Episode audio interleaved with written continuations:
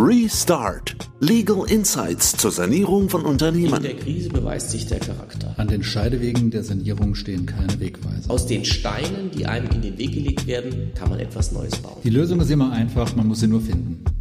Ja, hallo Patrick. Ja, hallo Martin. Ich freue mich, wir nehmen wieder eine neue Folge unserer Podcast-Reihe zum Thema Sanierung von Unternehmen auf. Heute haben wir ein wichtiges Thema und zwar wir wollen über das Thema Gesellschafterdarlehen sprechen. Gesellschafterdarlehen sind sehr verbreitet im Mittelstand. Haben wir viel mit zu tun. Haben wir viel mit, mit zu tun, vor allem deshalb auch sehr verbreitet, weil sie eine sehr schnelle und einfache Möglichkeit sind, um der eigenen Gesellschaft Liquidität zu verschaffen.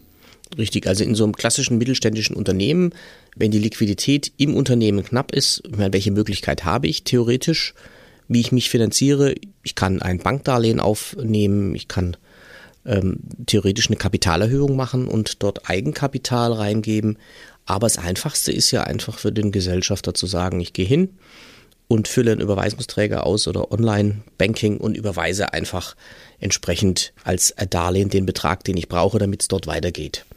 Und im Idealfall habe ich damit zumindest mal die Erwartung verbunden, dass ich das Darlehen auch später zurückgezahlt bekomme. Das heißt, im Gegensatz zu einer Einlage, die von vornherein dauerhaft in der Gesellschaft bleiben soll, ist das Darlehen auf einen temporären Verbleib in der Gesellschaft gerichtet. Ja, das ist richtig. Und auch rechtlich richtig, denn ein Gesellschafterdarlehen ist ein ganz normales Darlehen. Ein Gesellschafter kann das jederzeit einbezahlen. Haben wir ja gerade gesehen, wie einfach das ist. Und aber auch an sich zurückbezahlen, wenn die Mittel nicht mehr im Unternehmen benötigt werden. Das gilt natürlich auch für Krisensituationen. Das heißt, wenn die Firma eben kurzfristig Geld braucht, dann schießt man das ein. Das ist teilweise richtig, aber so ein paar Besonderheiten gibt's dann doch. Es ist ein, ein, ganz normales Darlehen in der Regel, äh, ich sage mal beispielsweise bei der Überschuldungsprüfung, da muss ich es grundsätzlich ansetzen, darf ich nicht vergessen, ich muss es passivieren, sofern ich nicht einen Rangrücktritt vereinbare. Wo ist es aber kein ganz normales Darlehen mehr? Im Insolvenzfall stehe ich nämlich plötzlich anders da als die sonstigen Darlehensgeber. Warum ist das der Fall? Das Gesellschafterdarlehen ist nachrangig in der Insolvenz. Früher diejenigen von uns, die schon länger in der Branche unterwegs sind, können sich vielleicht noch erinnern an die sogenannten eigenkapitalersetzenden Gesellschafterdarlehen. Da durfte man ein Darlehen nur dann zurückbezahlen, ohne weiteres, ohne es nachher wieder reingeben zu müssen in der Insolvenz, wenn in einer vergleichbaren Situation ein fremder Dritter auch ein Darlehen gewährt hätte. Da war natürlich, war natürlich die Abgrenzung immer außerordentlich schwierig, ist viel drum gestritten worden vor den Gerichten nachher. Das waren eigentlich keine guten Regelungen und wir haben neue, viel einfache Regelungen bekommen, jetzt auch schon vor über zehn Jahren mit dem MOMIC, die ganz einfach sind. Die sagen, Gesellschafterdarlehen sind in der Insolvenz nachrangig. Da gibt es ein paar Ausnahmen dazu.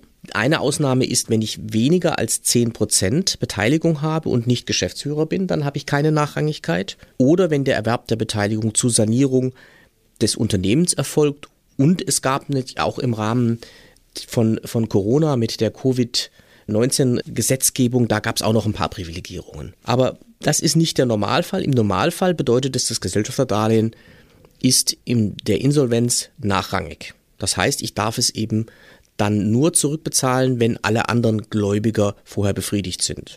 Okay, jetzt gehen natürlich viele Gesellschafter hin und sagen, naja, es ist absehbar, dass ich in einem gewissen Zeitraum Insolvenz anmelden muss. Es sieht schlecht aus ins Unternehmen. Dann zahle ich mir doch lieber noch vor Insolvenzantragstellung mein eigenes Darlehen zurück. So ganz einfach möglich ist das aber auch nicht. Zurückzahlen kann ich das schon vorher, ist auch nicht, ist auch nicht verboten.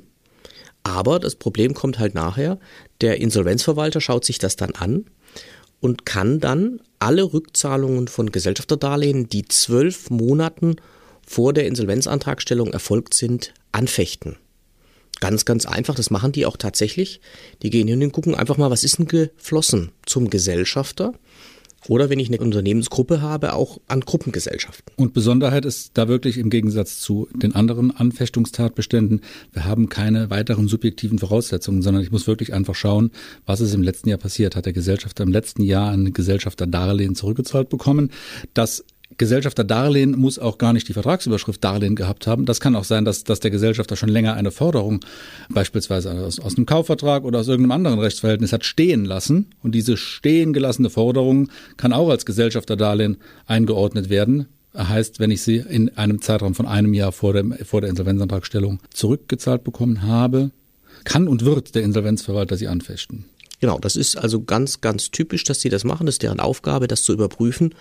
Und äh, man kann also mit großer Sicherheit davon ausgehen, dass wenn so ein Sachverhalt vorliegt, dass der auch aufgegriffen wird.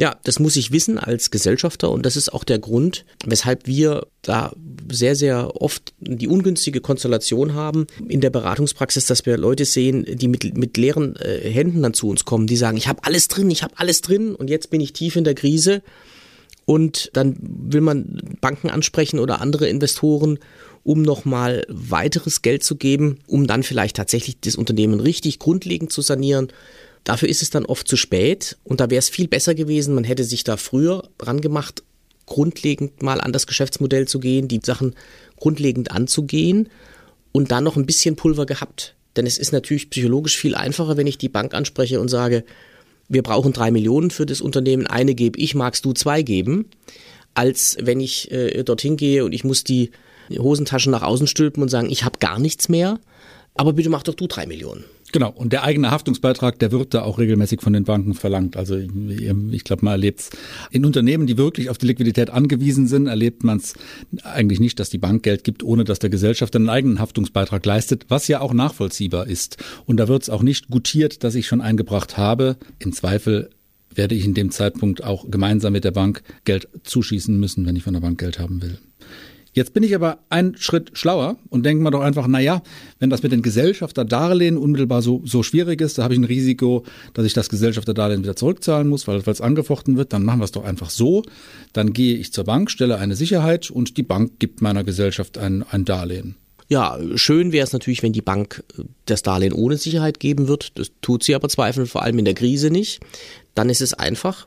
Aber äh, sonst in dem Moment, wo der Gesellschafter wie in den meisten Fällen eine Sicherheit an die Bank geben muss aus dem privaten Bereich, nicht aus dem Unternehmen, ne?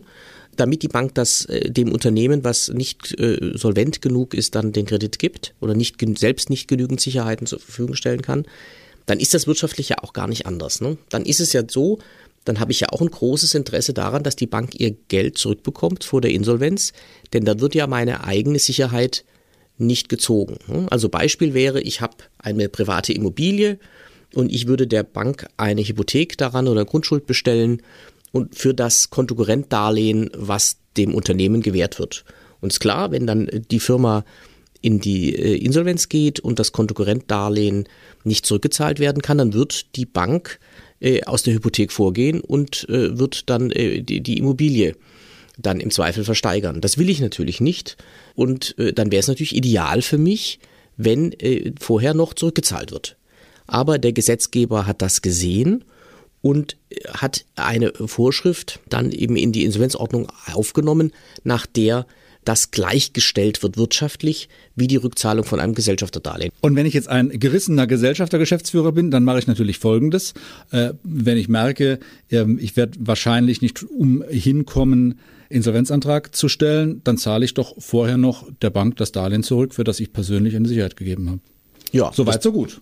Das liegt nah. Ähm, aber der Gesetzgeber hat das gesehen und hat diese Lücke geschlossen, denn wirtschaftlich ist das ja genau das Gleiche. Ob ich das Geld dann an mich zurückzahle und es mir damit zufließt oder ob es an die Bank geht und deswegen meine Sicherheit frei wird, ist wirtschaftlich identisch. Und da gibt es eine Vorschrift in der Insolvenzordnung, die genau das regelt. Nämlich, wenn so, eine, so ein Sachverhalt vorliegt, wo also meine Sicherheit als Gesellschafter frei wird, weil die Bank äh, dann ihr Geld bekommen hat oder der Gläubiger, dann muss ich entsprechend äh, das auch wieder reingeben. Also es hilft mir nicht, leider. Das gilt sogar dann, wenn die Bank mehrere Sicherheiten hat. Klassischer Fall, der Gesellschafter gibt einerseits eine persönliche Sicherheit, eine Grundschuld etc. Daneben besteht aber auch noch eine Globalzession des Unternehmens.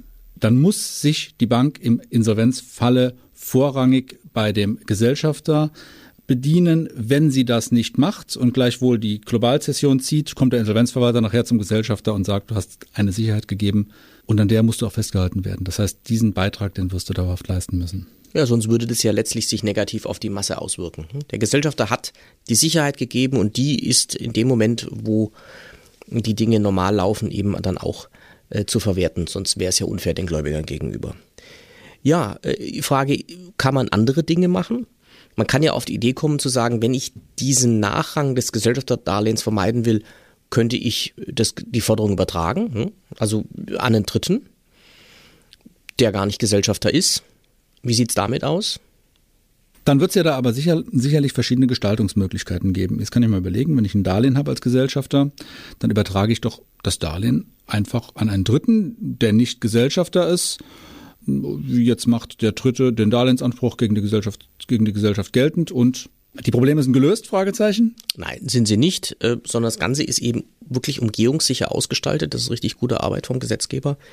Das funktioniert nicht. Wenn in den zwölf Monaten vor der Insolvenzantragstellung die Gesellschafterposition und ähm, die Darlehensgeberposition in der gleichen Person vereint sind, dann habe ich eben ein Gesellschafterdarlehen und das kann ich nicht dadurch abändern, dass ich später entweder das Darlehen übertrage auf den Dritten, der es dann geltend macht, oder auch die Anteile übertrage, weil das wäre ja die zweite Möglichkeit, die naheliegt, zu sagen, naja, äh, ich übertrage die kurz vor der Insolvenz halt meine Anteile auf jemand anderes, weil die sind ja nachher sowieso im Zweifel wertlos, ne? in dem Moment, wo, die, wo das Unternehmen in die Insolvenz geht. Okay, gut, dann versuchen wir es jetzt, jetzt trotzdem mal weiter. Ich zahle das Darlehen zwar nicht zurück, aber ich lasse mir eine Sicherheit äh, bestellen und zwar in einem, in einem Zeitraum sogar noch, in dem es der Gesellschaft gut geht. Ich schieße Geld ein, lasse mir dafür eine Grundschuld bestellen, etc., etc., etc. Jetzt tritt der Insolvenzfall ein. Ich habe meine Darlehensforderung, die ich vor vielen Jahren schon reingegeben habe. Im Insolvenzfalle rufe ich jetzt natürlich, naja, ich, ich bin gesichert. Also ich bin gesichert durch eine Sicherheit aus dem Unternehmen. Ich bin gesichert durch eine Sicherheit aus, aus dem Unternehmen. Könnte man theoretisch machen, ist aber eigentlich nicht fair, ne, weil natürlich der Gesellschafter sich eine Sicherheit aus dem eigenen Unternehmen gewähren lässt und damit natürlich besser steht als alle anderen Gläubiger in der Situation. Das will der Gesetzgeber gar nicht und hat deswegen eine Anfechtungsmöglichkeit dafür, für diese Sauerei, will ich mal untechnisch sagen, vorgesehen von zehn Jahren. Das heißt, es geht nicht. Ich kann nicht als Gesellschafter mein Unternehmen finanzieren mit dem Gesellschafterdarlehen und mir dann aus dem Unternehmen eine Sicherheit geben lassen, um es damit abzusichern. Wenn ich das machen will, muss es dann als Eigenkapital gemacht werden. Das geht nicht. Ganz genau. Und ich glaube, die lange Anfechtungsfrist von zehn Jahren, die wirklich mittlerweile ein, ein Ausnahmetatbestand, glaube ich, im Anfechtungsrecht auch darstellt, zeigt, dass der Gesetzgeber hier wirklich einen absoluten Riegel vorschieben will.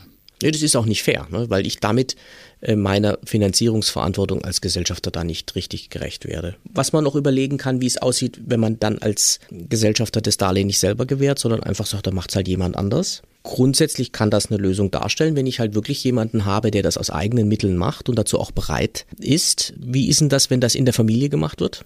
Wenn das in der Familie gemacht wird, wird sich die Frage stellen, wer das, wer das Darlehen gibt und ob derjenige denn nachvollziehbar auch eigenes Vermögen hat, aus dem er das Darlehen geben kann.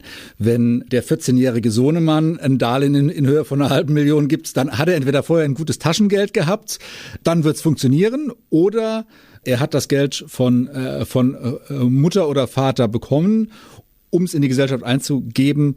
Und damit ist es natürlich eine gleichgestellte Handlung, die genauso als nachrangig angesehen wird. Also über den 14-jährigen Sohn würde ich es nicht machen. Ich da mal noch ein Thema mit dem Vormundschaftsgericht dann möglicherweise für so eine Gestaltung. Normalerweise ähm, macht man es über die beliebte Ehefrau. Genau, normalerweise macht man es über die Ehefrau. Also äh, Spaß beiseite. Das kann funktionieren, ähm, über die Familie das zu machen. Es müssen dann aber Familienmitglieder sein, die erwachsen sind und wo wir dann solche Themen nicht haben mit Minderjährigkeit für, und die Eltern dann einen Interessenkonflikt haben dort und wirklich eigenes Vermögen haben. So sind aber in der Praxis die Fälle gar nicht, nicht. Was bei uns auf dem Tisch liegt, sind die Konstellationen meistens recht einfach, wo das dann halt irgendwie über äh, den, den Ehemann, der selber nicht das Vermögen hat, dann gemacht wird und die Gesellschafterin leiht ihm das Geld. Das, äh, das ist dann ganz eindeutig meistens.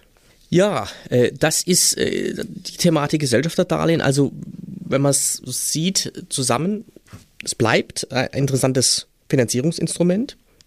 Aber man muss sich halt als Gesellschafter klar machen, wenn das Geld einmal drin ist und man dann in die Krise kommt, ist es schwierig, es wieder rauszubekommen und dann behalten zu dürfen. Das äh, Thema habe ich.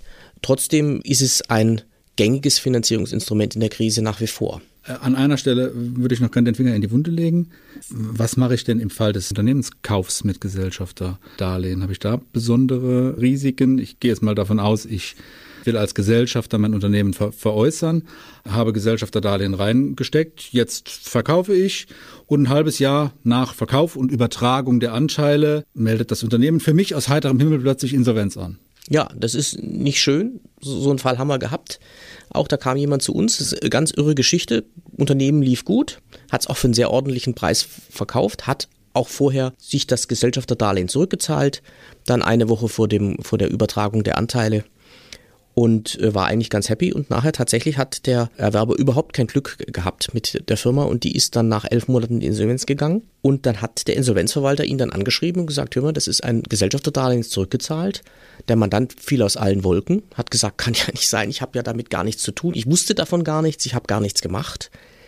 Spielt aber keine Rolle, denn subjektive Elemente Gibt's nicht, ne? Hier. Äh, was hätte er eigentlich machen müssen? Er hätte eigentlich das Darlehen mitverkaufen müssen. Er hätte sich nicht vorher aus dem Gesellschaftsvermögen rauszahlen müssen, sondern das Darlehen als solches, die Darlehensverbindlichkeit an den Käufer ebenfalls verkaufen und abtreten müssen. Genau, das ist das, was man machen muss. Ja, eigentlich zwei Möglichkeiten nur, wenn ich dann eben verkaufe, entweder rechtzeitig das Geld rausnehmen, was normalerweise nicht geht, weil die Mittel zur Finanzierung der Firma ja benötigt werden. Wenn das nicht geht, eben dann einen höheren Kaufpreis verlangen und das Gesellschafterdarlehen und die Anteile zusammen verkaufen. Was auch nicht immer so einfach ist, weil wir so Konstellationen haben, der kauft irgendeinen Fonds, der hat dann irgendwelche Limits, ab denen da bestimmte Gremien zustimmen müssen und Budgets und so weiter. Auch wenn das nominal dadurch ja gar nicht teurer ist, weil das Geld ist ja noch drin, ist es dann trotzdem, gibt es oft Käufer, die lieber den niedrigeren Kaufpreis haben, ähm, einfach aus formalen Gründen. Aber äh, da kommt man nicht so richtig drum rum, weil diese Regelungen hier einfach zwingendes Gesetzesrecht sind und äh, sich äh, so ohne weiteres da nicht ändern lassen. Und im Zweifel gibt es dann anstatt einem höheren Kaufpreis eine Freistellung. Ja, das kann man auch machen. Ja, ist ein spannendes Thema, Gesellschafterdarlehen im Mittelstand ganz verbreitet und ist gut, dass wir heute da mal so ein bisschen drüber gesprochen haben. Ganz genau. Ich glaube, man könnte noch ganz viele Worte darüber verlieren. Wie immer wird es so richtig komplex erst in den rechtlichen Verästelungen. Aber spannendes Thema, das ganz viele Unternehmen betrifft. Und ich freue mich schon auf die nächste Folge. Danke, Martin. Also, bis dann.